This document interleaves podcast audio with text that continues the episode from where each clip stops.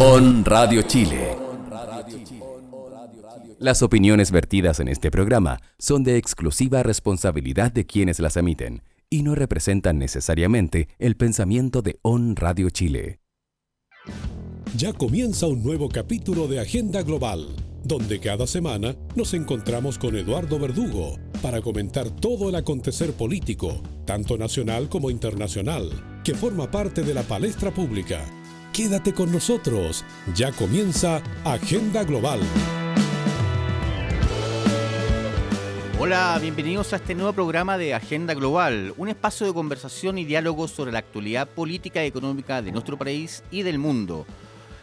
Hoy vamos a entrar a lo que es agenda internacional y queremos conversar justamente lo que ocurre en Estados Unidos. Estamos a puertas de una elección presidencial donde se miden el candidato republicano Donald Trump, actual presidente de, ese país, y eh, John Biden por los demócratas. Estará con nosotros el cientista político y periodista y académico de la Universidad de Chile, don Jaime Baeza, quien es cientista político, periodista de la Universidad de Chile, doctor en ciencia política de la Universidad de Essex en Inglaterra, Master of Art en estudio latinoamericano de la Universidad de Georgetown, Estados Unidos su título de periodista sacó en la Universidad Diego Portales y es profesor asistente y coordinador de la red de políticas públicas del Instituto Nacional de Asuntos Públicos de la Universidad de Chile. Además es ex subdirector de la agencia de la ANEP, ¿ah? Academia Nacional de Estudios Políticos y Estratégicos. Jaime, eh, conversábamos justamente cuando te invitaba al programa de lo importante que es eh, la elección de Estados Unidos en este momento. No solamente lo que significa esta discusión de Biden y Trump, sino el hecho de que ya estamos enfrentados a algo que va a pareciera que Estados Unidos eh, venía arrastrando, que la definición de una conmovisión de país. ¿ah? Que pareciera que si cada elección como que sigue retrasando, sigue retrasando. Ah, y, yo recuerdo la elección de Gore justamente, que ganó en votos, pero que perdió en convención. Y nos enfrentamos justamente a esta elección en Estados Unidos. Y la pregunta es, bueno, ¿qué están eligiendo hoy día los norteamericanos? Ah, esa es la primera pregunta. Ah, ¿Un modelo? ¿Un presidente? ¿Una definición de país? Bueno, primero de todo, muchas gracias Eduardo por la invitación. verdadero placer poder conversar con ustedes. Lo primero, qué buena canción escogiste para iniciar el programa, porque Born in the USA, Bruce Springsteen saca esa canción en un momento en donde el ser norteamericano estaba absolutamente devaluado. Exacto. Y este, nací en Estados Unidos, en un país que maté gente amarilla, saliendo de Vietnam, justo en el momento previo a este renacer norteamericano que para muchos de ellos fue la presidencia de Ronald Reagan, conservadora y todo, pero fue un renacer de una identidad norteamericana. Y ese renacer de Reagan se mantuvo, mantuvo a los Estados Unidos en la palestra triunfando en la Guerra Fría en definitiva y se mantiene eh, incluso pasado los atentados de las Torres Gemelas y se mantiene hasta la presidencia de Obama. Hoy día lo que están votando es un, es un modelo de sociedad. Eh, como alguna vez se dijo también en Chile, esto es mucho más que votar por un presidente. Eh, esto es votar también por qué tipo de sociedad quiere ser Estados Unidos en un momento de redefiniciones globales, en un momento en que eh, el planeta está de verdad entrando al siglo XXI. Habíamos estado en una suerte de rezago, ¿no? De muchos elementos del siglo XX que continuaban sobreviviendo hasta el 2020, hasta ahora, y en este momento volvemos a plantearnos eh, nuevas coyunturas críticas, volvemos a plantearnos nuevos elementos definitorios de sociedad y eso es un poco lo que está empezando a definir la sociedad norteamericana en esta elección. Eh, Donald Trump representa un modelo de sociedad radicalmente distinto al que plantea Joe Biden. Donald Trump es volverse, seguirse mirando hacia adentro, eh, nativista. Donald Trump representa un modelo que eh, en términos económicos significa proteccionismo. Donald Trump significa un modelo político donde eh, no necesariamente se representa lo que eh, lo más granado de los Estados Unidos podría pensarse, mm. innovación tecnológica, universidades, globalismo, eh, tratados de libre comercio, la alianza transatlántica con Europa, una mirada más despreciada frente al mundo que eso sí lo representa de alguna medida Biden. Entonces, esta es una elección de definiciones culturales y eso es algo que eh, también tiene un elemento territorial. Y de dos proyectos de Estados Unidos y dos proyectos que no son nuevos. Y, con esto quiero como centrar la mirada en el fondo de la pregunta. Eh, no quiero latear a, a, los auditores, pero hay un autor muy conocido de los últimos 50 años en Estados Unidos que es Barrington Moore, profesor de la Universidad de Harvard, que falleció hace algunos años, que decía que la guerra civil norteamericana había planteado dos modelos de sociedad y dos modelos de sociedad que habían logrado sobrevivir bajo un solo gobierno eh, históricamente. Mm. Por un lado, el sur profundo, que, que hoy día representa Trump, que, que, era esclavista, pero que también era culto, tenía ciertas refinaciones eh, intelectuales del sur, incluso hasta medio francesado en un momento, pero que representa ese Estados Unidos agrícola que después se transforma en ese sur profundo contra la alianza del hierro y el centeno, es decir, eh, el mundo industrial del noreste norteamericano eh, que lucha contra la esclavitud, que es capaz de salir adelante eh, en la guerra civil con Lincoln, en unión, en unión con lo que significa el oeste. Y, el oeste es el centeno, es la agricultura no esclavista es, lo que se transforma después en, el pionero, en el que va en busca del oeste y que hoy día representa fundamentalmente California y que es más liberal, que tiene los valores del noreste en, en una unión que representa no solo valores de eh, liberalismo cultural, sino también, y esto es algo importante en el siglo XX, también de mayor presencia del Estado, porque dice, pero ¿cómo si Abraham Lincoln era el partido de los republicanos? Sí, pero eso se ha vuelto en los años 60 con el movimiento de los derechos civiles, donde la presencia del Estado, que antes estaba asociado al sur, mm. se transforma en lo liberal, en el norte, en el antiesclavismo y eh, cierto individualismo, individualismo incluso eh, no solo económico, sino en términos culturales, se transforma en el sur. Entonces ahí tienes este mapa y eso es lo que se está votando entre estos dos proyectos de sociedad que son diametralmente distintos y que incluso tienen una implicancia geográfica al interior de los Estados Unidos, que esta alianza entre el noreste y el, e, y el, y el oeste vis a vis el sur profundo. Sí, fíjate, Jaime, que bueno, tú lo has explicitado claramente, esta, esta, esta visión de un país con dos almas, pero que no es nuevo, viene de hace mucho tiempo. Entonces, que, pareciera que en cada elección ah, volviéramos a esta discusión, pero de forma más profunda. O sea, yo me acuerdo de la elección Jimmy Carter también en un momento dado, también se las chocaba justamente de dónde venía, su visión demócrata. ¿ah? Sí, pero representaba el sur. Exacto. Y el sur fue capaz de ganar con los demócratas, hoy día no. Exacto, justamente a eso y entonces hoy día desde ese periodo no ha habido justamente esa, posibilidad de equiparar eh, o generar un país común. Ya cada día se va segmentando más y se va separando aún más, donde tenemos una California cada día más liberal, ¿ah? cada, cada vez más eh, eh, multicultural justamente, versus el subprofundo que parece que cada día con esta lógica de la, cantidad de inmigrantes que, están, llegando casi ese sur profundo, ¿ah? se fuera cerrando más, aún más, más como gueto, el fondo con más temor a esta globalización, con mucho más temor justamente a estas alianzas transnacionales, como bien decías tú, ese, nativismo que planteas justamente, bueno, el nativismo que se plantea justamente tú, eh, Jaime, y a mí, me, a mí lo que me llama la atención es que volviendo a la discusión y volviendo a la discusión en cada elección, pareciera que, eh, pareciera que el electorado norteamericano ah, de estos dos mundos ah, no se siente todavía representado por el gobierno, sea cual sea. O sea, porque siguen votando menos gente, siguen viendo menos, participación y tiene que haber estos, estos quiebres, estos clivages electorales justamente como este, justamente, para determinar, oye, aquí hay una sociedad que, que debe cambiar, que debe evolucionar, pero el, electorado norteamericano ah, no lo veo participativo. Ah, y eso me impresiona. Bueno, pero hay un gran cambio, yo creo, en esta elección. ¿eh? ¿Sí? Eh, en esta elección se están viendo en, los early voting, se está viendo una participación masiva en estados como Georgia, mm. Florida los primeros dos días, eh, el mailing, el, mailing ballot, el voto por correo, ¿cierto? Eh, está siendo en récords nunca antes vistos y porque yo creo que en, en, esta elección se están dando cuenta que se están jugando un modelo eh, de sociedad.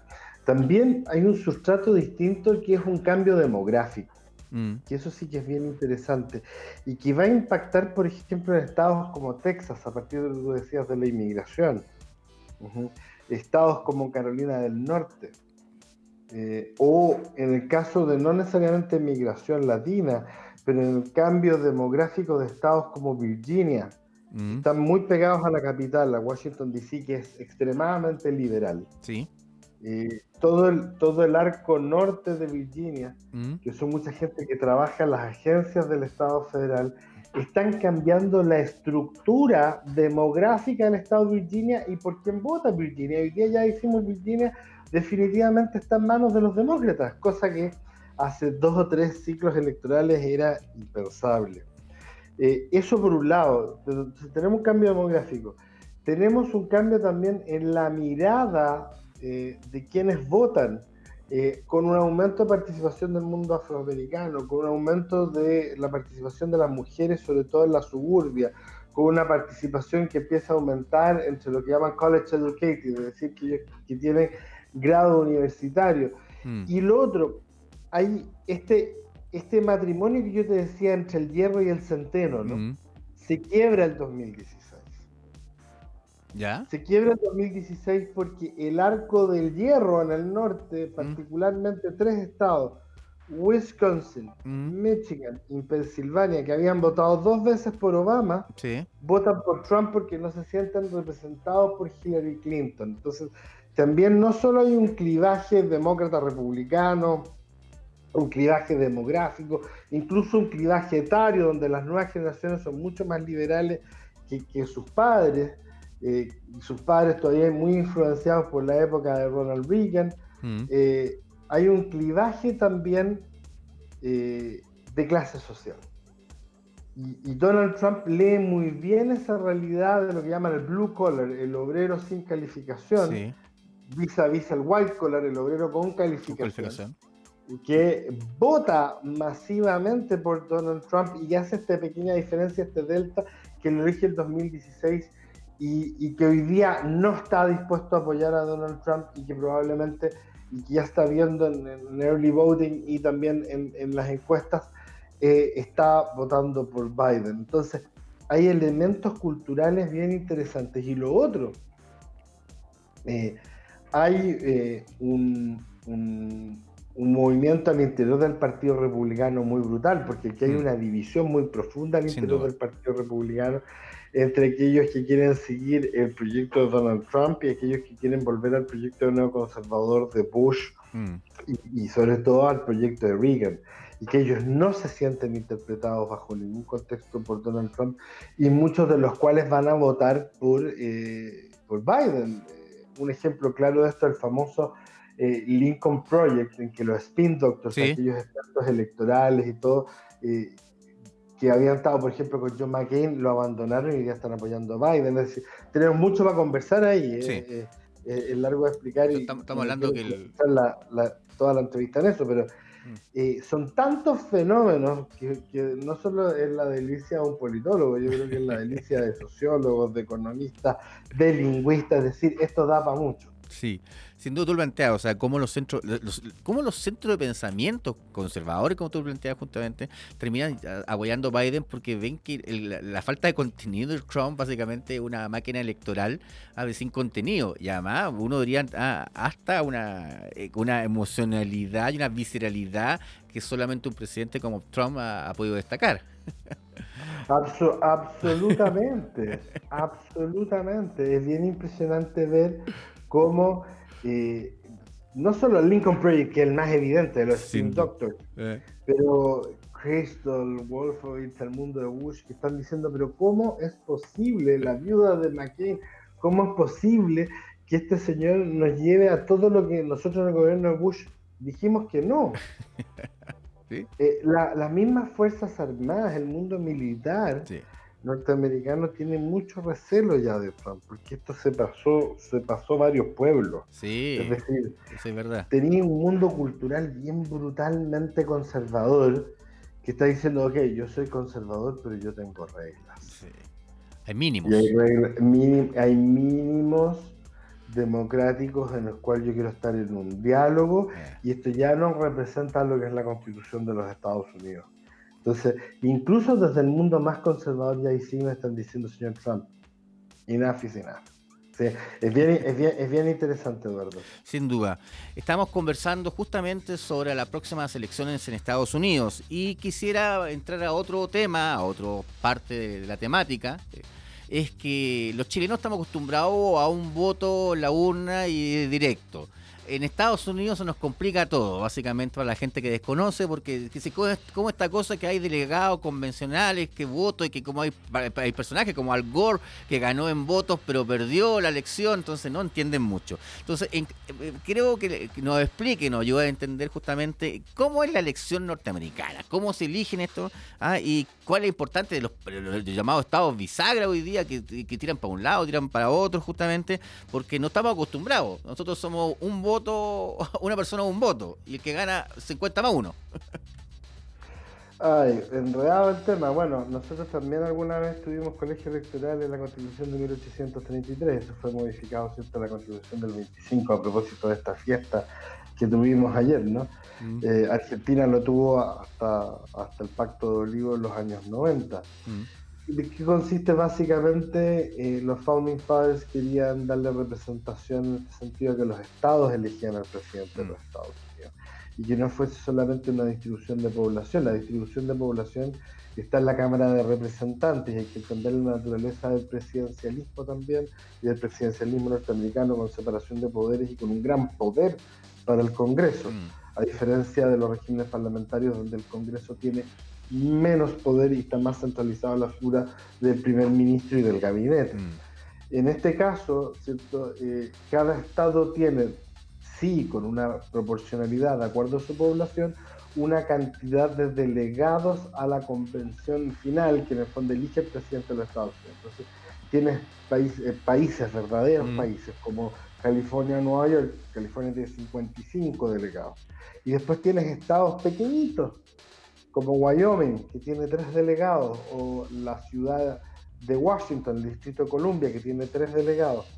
Y tienes que llegar al número mágico de 270 para ser presidente de los Estados Unidos, de un total posible de 538.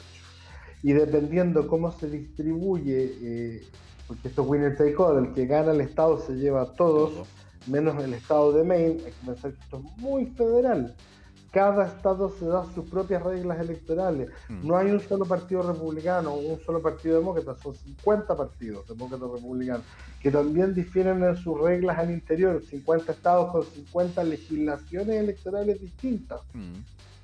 Entonces, pero cada uno tiene, ¿cierto?, una cantidad de delegados que después votan por el presidente. Y en este contexto lo que hoy día tenemos es que eh, ha ocurrido pocas veces, pero ocurrió, al Gore le pasó, Hillary Clinton le pasó en la elección pasada, que el voto popular lo ganan y sin embargo el presidente electo de los Estados Unidos que tiene más votos al colegio electoral, de acuerdo a estos números de delegados por estado. En la actual elección no cabe ninguna duda que Joe Biden va a ganar la elección de número de votos, popularmente hablando como si dijera nosotros, ¿no? Sí. Incluso el margen de diferencia eh, con Hillary Clinton va a ser aún más grande. La pregunta es si le alcanza eh, el número de delegados a ser electo presidente de los Estados Unidos. Hoy día le está alcanzando y le está alcanzando relativamente, no cómodo, pero con relativa comodidad. ¿Cuáles son estos estados bisagra? Estos estados que tienen cierta cantidad de delegados relevantes, no necesariamente son los más grandes. Sí. Los más grandes son California, Texas, Nueva York, Illinois, eh, pero que son muy relevantes en términos de que han votado en una u otra dirección en las elecciones. Ya. Ahí están, por ejemplo, los 25 votos de la Florida, está Pensilvania, sí. está Wisconsin, Michigan, Ohio, los 11 votos de Arizona, eh, que además eh, en la elección pasada le dieron la presidencia a Donald Trump por márgenes muy pequeñitos, particularmente estados, como yo te decía, del arco del acero en el norte. Sí. Wisconsin, Michigan, Ohio, Pensilvania. En este momento, al menos Wisconsin, Michigan y Pensilvania estaría en manos de Biden. Ohio estaría en la duda, pero también está en el margen. Pensilvania ya no está en el margen. Michigan ya no está en el margen. Wisconsin ya no están en el margen estadístico, estarían en manos de Biden. Y estados que jamás pensamos que iban a estar en esta discusión. Georgia. Ya. A propósito, hablabas de Jimmy Carter, el, el, el manicero, el presidente de los, maní. Georgia jamás se pensó, desde esa época jamás han votado por los demócratas. Exacto. Y estaría ganando. Iowa está en el margen de error con uno o dos puntos arriba de Trump. Impensable hace tres semanas atrás. Arizona ya está casi, casi, casi diríamos que está en manos de Biden, el estado de John McCain. Sí. Esto es impensable hace un mes atrás. Pero además, déjame decirte que esto tiene que ver porque va de la mano también con otras elecciones. Particularmente al Senado, donde hay una elección. Eso te voy a comentar. Eh, se ¿Qué más se elegía? es que en Arizona, por ejemplo, estaría saliendo un demócrata del Senado. Ex astronauta, su mujer Gabby Giffords, que era diputada demócrata, fue valiente, se todo el tema del control de las armas, estaría ganando por bastante, los McCain las están apoyando, ¿cierto? Este ex astronauta. En Carolina del Sur, yo creo que Carolina del Sur efectivamente lo va a ganar Trump, pero hay una pelea senatorial muy interesante entre Lindsey Graham, un, yo diría ya, ex amigo de Joe Biden, republicano, mm. pero que era muy cercano a John McCain, que se dio la vuelta a la chaqueta y hizo un, un, testaferro casi de, Trump, en una pelea codo a codo con un afroamericano, abogado muy conocido, que fue presidente del Partido Demócrata en Carolina del Sur, Jamie Harris, y que están combo combo en Carolina del Sur. Eso es impensable hace menos de un mes atrás. Estamos hablando del afroamericano. El colegio electoral en este minuto está favoreciendo, hay que ver Florida. Florida es literalmente combo a combo. Lo ganó Trump la, la, vez pasada, lo había ganado Obama previamente mm. también. Es decir, eh, el colegio electoral que finalmente eh, decide quién es el presidente de los Estados Unidos nos tiene combo a combo. Sí, Jaime, me, me aclaraste un poco el panorama, porque es, complejo el sistema electoral justamente estadounidense, sin duda. Ahora, mencionaste una serie de nombres que no están dentro del inconsciente común del chileno medio, digámoslo así, ¿ah? pero estamos hablando de que hay un recambio generacional, recambio de liderazgo, cuando veo justamente a la candidata a vicepresidenta, justamente con Biden, a Harris. Entonces estoy viendo bueno, aquí hay nuevos liderazgos que están saliendo y algunos tienen problemas de decirse, oye, hay liderazgos que son más hacia la izquierda, que son mucho más, ah, más apegados a una visión socialdemócrata. Entonces, ah, esto, no, esto es un recambio también político en Estados Unidos, esta elección marca un claveja también. Sí, hay un recambio generacional importante, pero no solo en los políticos, en quienes votan. Y este parte de la elección de midterm, el, periodo, esta elección en mitad del periodo presidencial del presidente Trump, en la elección a la Cámara de Representantes y al Senado, que se da en el 2018, donde hay un récord de elección de mujeres, un récord de elección de minorías y un récord de elección de jóvenes. Y muchas de las cuales son jóvenes de minoría y, o sea, mujeres jóvenes de minoría que salieron electas y que marcaron una, un cambio sideral en la Cámara de Representantes, que por lo demás en esta elección va a volver a estar en manos demócratas sin duda. Es decir, hay un cambio generacional muy importante en los Estados Unidos, pero también producto del cambio demográfico y de un cambio cultural, hay un cambio en las caras, en el color de piel, eh, desde el famoso eh, modelo WASP, ¿no? White Anglo-Saxon Protestant, mm. blanco anglosajón protestante, a una diversidad de colores que en el fondo mm. lo que también está ocurriendo en el propio Estados Unidos. Incluso, si, eh, porque no hay que dar por descontado el triunfo de Biden, podría ser que incluso si llegase a ganar Trump, sí. se enfrentaría con un Senado en minoría, con cambio de cara, y sin duda con una Cámara de Representantes que mostraría una sociedad mucho más variopinta, es decir, para los sectores más conservadores de la sociedad norteamericana, es muy cuesta arriba la rodada. Mm. Incluso, incluso si sacan un conejo del sombrero y hacen ganar a Donald Trump el 3 de noviembre, la sociedad norteamericana cambió en, tal entidad que sería difícil pensar volver eh, hacia atrás. No creo, en todo caso, con los números que hay hoy día, pero no lo, para nada es contado que gane Trump. Incluso en este contexto tú tienes un, un, cambio cultural, demográfico, social que es demasiado interesante como para pasarlo por alto y que tiene impacto particularmente en las elecciones al Senado y a la Cámara de Representantes. Y como tú lo votabas hace un rato, tiene un impacto en el colegio electoral, definitivamente. Estamos hablando que esta elección, que este es el principio una elección de los hijos de la migración, entonces. Ah, este De los hijos de la migración, pero también de los, de los hijos de aquellos que estuvieron con Reagan en el año 80. Es un cambio cultural de, de, cierta, no sé si una llegada a una posmodernidad a la sociedad norteamericana, pero también son eh, los hermanos chicos de quienes votaron por Obama en el 2008. Es decir, este es un cambio cultural enorme en los Estados Unidos. Y que puede capitalizarse en esta elección o en la otra, pero pero, pero, que es inevitable. Ya. Eh, es la llegada de aquellos que tienen un dominio en la tecnología eh, sin problemas, con mayores niveles de acceso a cultura y por eso también el cliff, ¿no es cierto? Y este clivaje, este cleavage entre aquellos que están en el Midwest, que no entraron en la modernidad y aquellos que entraron en la modernidad pero también tiene que ver, ya que hablábamos del Lincoln Project o de muchos think tanks conservadores que están apoyando a Biden, también tiene que ver con el personaje de Donald Trump. Que, a ojos de muchos en el Partido Republicano se les hace inaceptable. O sea, yo eh, cristianos evangélicos, eh, católicos conservadores, que, que que hacen una separación muy clara entre ser conservadores y el Ku Klux Klan, o ser conservadores y elementos de supremacistas blancos. Por el contrario, son herederos y depositarios del Partido Republicano de Abraham Lincoln, que son antiesclavistas, que creen en los derechos humanos, que son tremendamente conservadores. Pero, pero en, la, administración de Reagan, cuestionar el rol de los inmigrantes, el mundo hispano, el mundo afroamericano habría sido impensable. En el caso de Bush, Bush, su propia familia es parcialmente latina. Exacto, exacto, exacto. Eh, habría sido impensable una cosa así. Perdona, esto tiene que ver casi con elementos de supremacismo. Esto es muy extremo. Es muy extremo. Y justamente en ese contexto, Jaime, o sea, unas cosas que yo he escuchado, que he leído desde el mundo conservador, eh, republicano, y que les duele justamente el trato a la migración y específicamente lo que pasa con los niños en la frontera.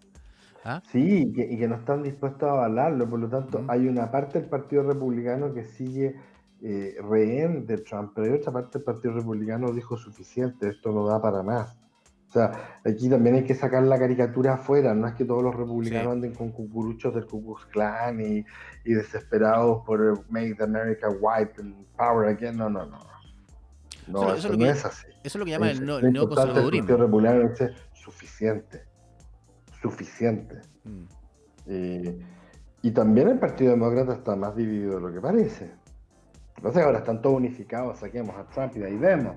Pero también dentro del Partido Demócrata hay varios proyectos, eh, unos más socialdemócratas, unos más liberales centristas, otros más de corte tipo socialista democrático, tampoco hay extrema izquierda, pero, pero hay una diversidad. Estados Unidos es una sociedad mucho más diversa de lo que eh, plantea eh, el, estereotipo. Y mucho más rica en diversidad y con mucho más sentido de comunidad de lo que existe en el estereotipo o lo que se cree fuera de Estados Unidos en el estereotipo. Oye, Jaime, una, última pregunta antes de ir a, la, nueva interfaz eh, musical. Mm. Y ¿Qué pasa si se gana Biden? Que es lo más probable hoy día, pero como uno sabe, una cosa son las probabilidades, otra cosa son las posibilidades también. Todo es posible, pero la probabilidad de hoy día es Biden, pero nada es descartable. ¿Qué pasa con si, gana Biden? ¿Qué pasa eh, Estados Unidos relación a América Latina ah, y Estados Unidos con, Europa? Porque al final eh, Trump solamente trabajó con Inglaterra ah, y apenas ahí en la medida de que también Johnson ha tenido su propio problema, ha, escamoteado mucho también a Trump. Eh, no me ayuda, amigo, como no me ayuda usted, compadre, dice Johnson por ahí. Sí, pues. bueno, Johnson tiene sus propios problemas con el Brexit, el manejo de la pandemia. Eh, Claro, lo que pasa es que Boris Johnson al frente tuvo un partido laborista que estaba destruido, se enfrentó a un partido destruido con Corbyn al frente en su minuto. Mm. Eh, a ver, con Biden no podemos esperar la vuelta al multilateralismo exactamente igual a como era con la época de Obama, con John Kerry de secretario de Estado. Esto va a ser gradual la vuelta. Pero si hay algo que Biden inmediatamente va a buscar es la reconstrucción de la alianza transatlántica. Por el problema que tienen con China, por el problema que tienen con Rusia, porque la situación en Asia es tremendamente delicada por el control de Asia entre China e India. Mm. Huelga a decir cierto los enfrentamientos que han habido eh, en estos últimos meses en la frontera, incluso con muertos, con combates reales. Mm. Por lo tanto, la, recuperación de la alianza transatlántica para Biden es muy importante. y creo que va a haber un cambio de tono frente a América Latina, sin duda. Que esto se va a traducir en un cambio copernicano un día para... No, para nada va a ser muy lento, muy gradual, pero es evidente que viene un cambio de las prioridades de política exterior eh, en los Estados Unidos, una vuelta al Acuerdo de París en materia medioambiental, eh, una revitalización de la relación entre Estados Unidos y las Naciones Unidas, pero no va a ser de un día para otro. Eh, en materia de libre comercio probablemente va a ser aún más lento porque al interior de la coalición que apoya a Biden ahí están los sindicatos, el, Mm. y, hay sindicatos muy poderosos en los Estados Unidos que y hay un proteccionismo Eso no va a ocurrir. Pero la vuelta al multilateralismo político, la vuelta a la concertación política, a discutir los temas de Cuba y de Venezuela en términos distintos, no radicalmente distintos. Con Venezuela yo creo que poco cambio. Y van a ser muy duros con Maduro. Sí. Pero por lo menos la vuelta, la vuelta a la negociación, la vuelta a conversar, eso sí. Eh, estamos conversando con Jaime Abaeza, eh, cientista político, periodista y académico de la Universidad de Chile, y hablando de lo que es las próximas elecciones en Estados Unidos.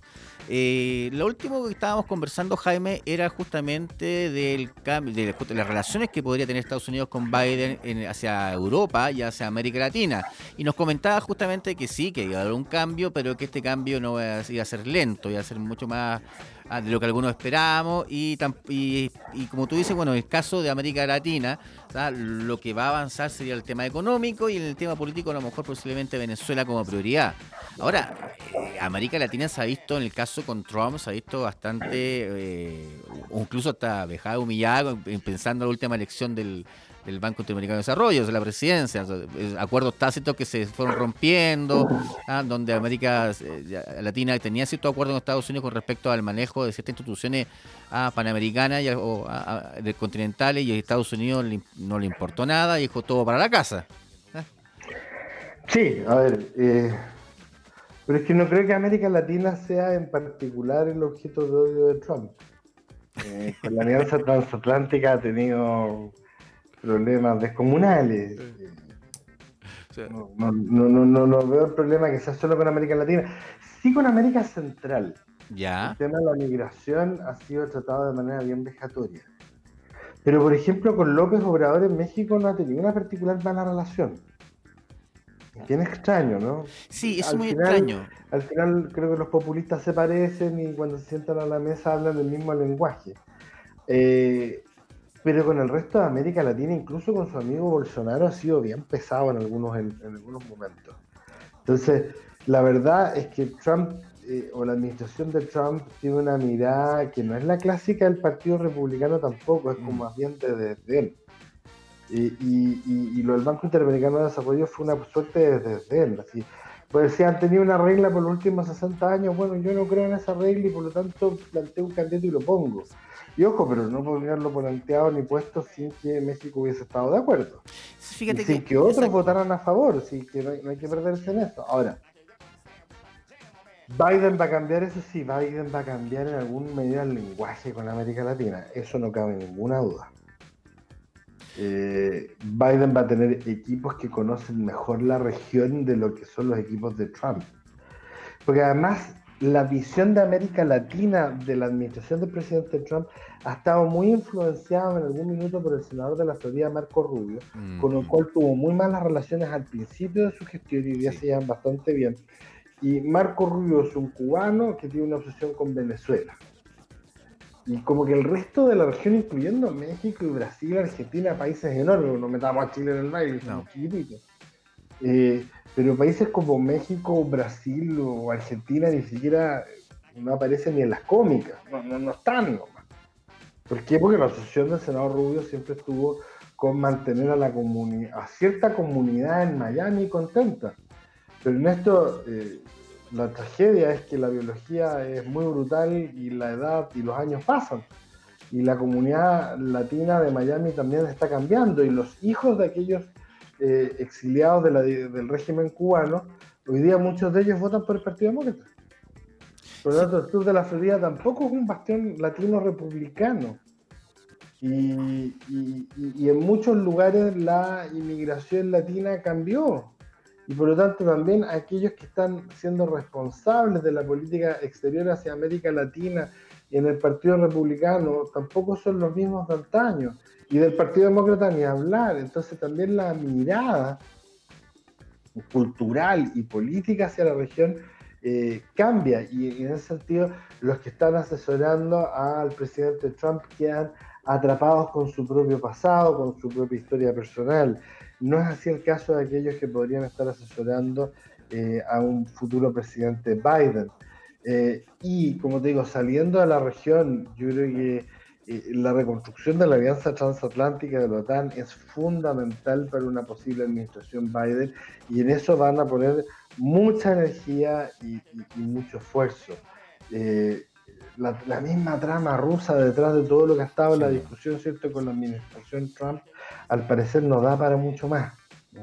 Y en eso la administración Biden sería bastante más clara y bastante más directa en apoyar a aliados claves de la administración como podrían ser eh, particularmente Angela Merkel en Alemania, y con los británicos tendrían la relación que siempre han tenido, una relación clave de hermandad, y con los británicos tratando de ser, ya fuera de la Unión Europea, ¿cierto? Este, eh, este puente ¿no? entre Europa y, los Estados Unidos. Me da la impresión que la administración del presidente Biden además tomaría más en cuenta a su vecino del norte. Mm. Eh, el primer ministro Trudeau ha estado muy alejado ¿no? de lo mm. que ha significado la, eh, incluso la renegociación de este tratado de libre comercio, que finalmente llegaron a un acuerdo, mm. pero Trudeau no ha sido eh, un partner de los Estados Unidos como históricamente otros muy lejano. canadienses han sido en, la historia. Eh, este ha sido un momento muy complejo para la política exterior norteamericana. El secretario de Estado Pompeo, no, si bien él, él conoce muy bien el andamiaje de la Secretaría de Estado, no es un no es un foráneo a ella y mm. sabe manejarse al interior de la administración de la Secretaría de Estado. No ha sido un secretario de Estado muy pro mostrar eh, a los Estados Unidos afuera en un ámbito multilateral. No ha sido un secretario de Estado que ha trabajado codo a codo con eh, los partners de los tradicionales de los Estados Unidos. Y, en ese sentido también, no solo en el Departamento de Estado, también en el Departamento de Defensa empieza a haber un poco de reticencia a seguir en los caminos que ha estado ¿cierto? El, presidente Trump en los últimos años. Huelga decir que uno de los eh, secretarios de defensa lejos más reverenciados en la historia del Pentágono, James Mattis, que además un ex general de los Marines, un, un tipo con una experiencia brutal y fundamental en materia militar, hoy día marca diferencias con la administración del presidente Trump, al que sirvió como secretario de defensa en, los tonos más inimaginables posibles hace nada de tiempo atrás.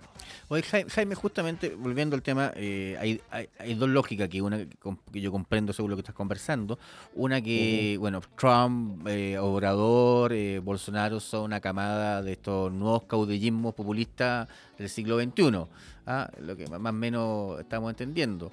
Y lo segundo es que pasamos de una agenda política latinoamericana que estaba cubanizada a una agenda política a la latinoamericana de Estados Unidos que sea, que Venezuela, ¿ah? ¿ah? pero en el fondo es la misma lógica, ¿ah? básicamente tener el enemigo exterior y que el enemigo es el marxismo y la revolución, pero concentrado en esa lógica. Ahora, a mí, coincidiendo contigo, que generacionalmente Cuba, los cubanos que están en el exilio, básicamente, los hijos de los cubanos que están en el exilio en Miami, ya no piensan como sus padres. Entonces, lo que hace Marco Rubio y lo que uno mira en Estados Unidos, en Florida, que me ha tocado ver, es que ya no son los cubanos hoy día sino son los venezolanos que están llegando Sí, por supuesto.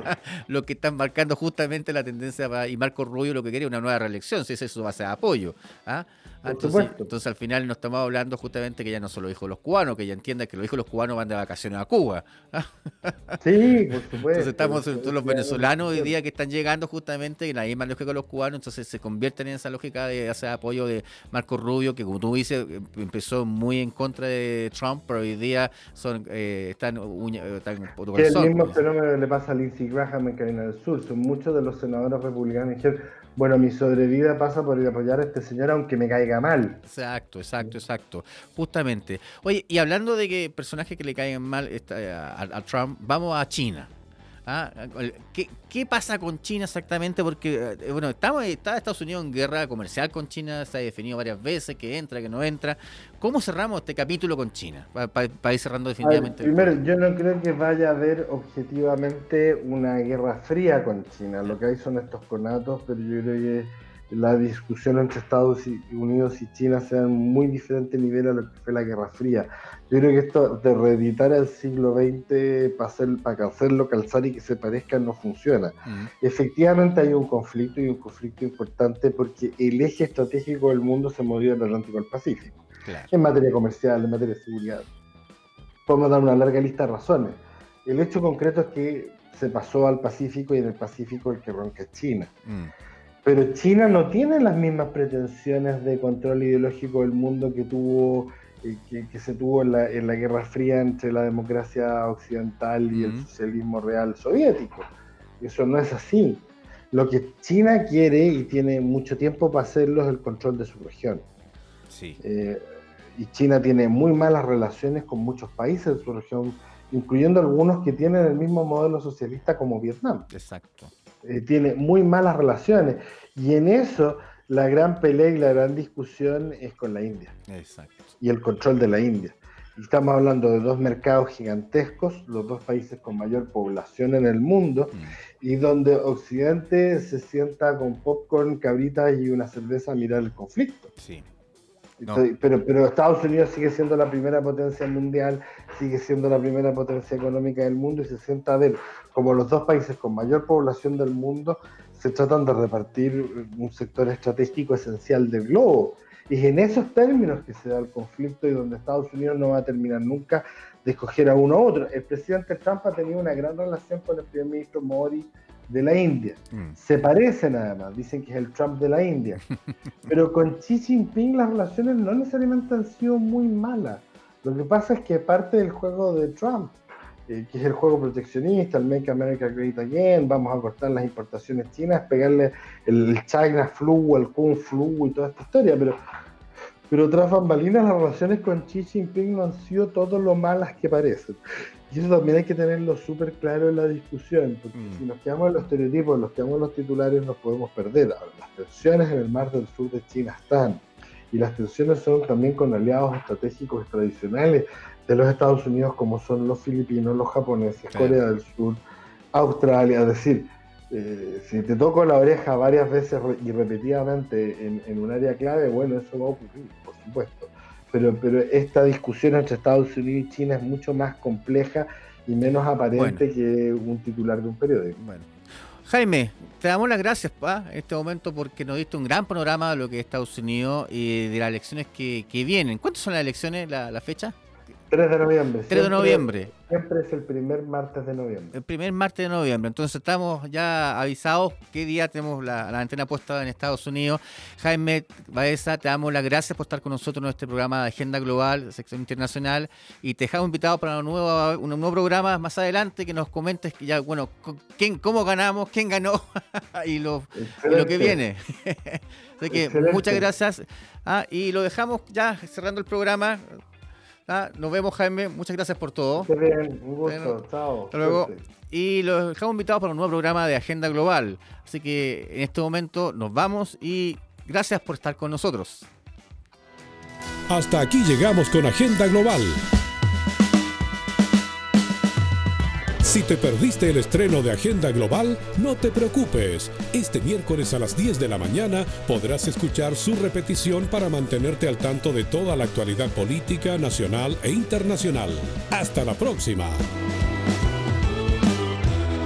Las opiniones vertidas en este programa son de exclusiva responsabilidad de quienes las emiten y no representan necesariamente el pensamiento de On Radio Chile. On Radio Chile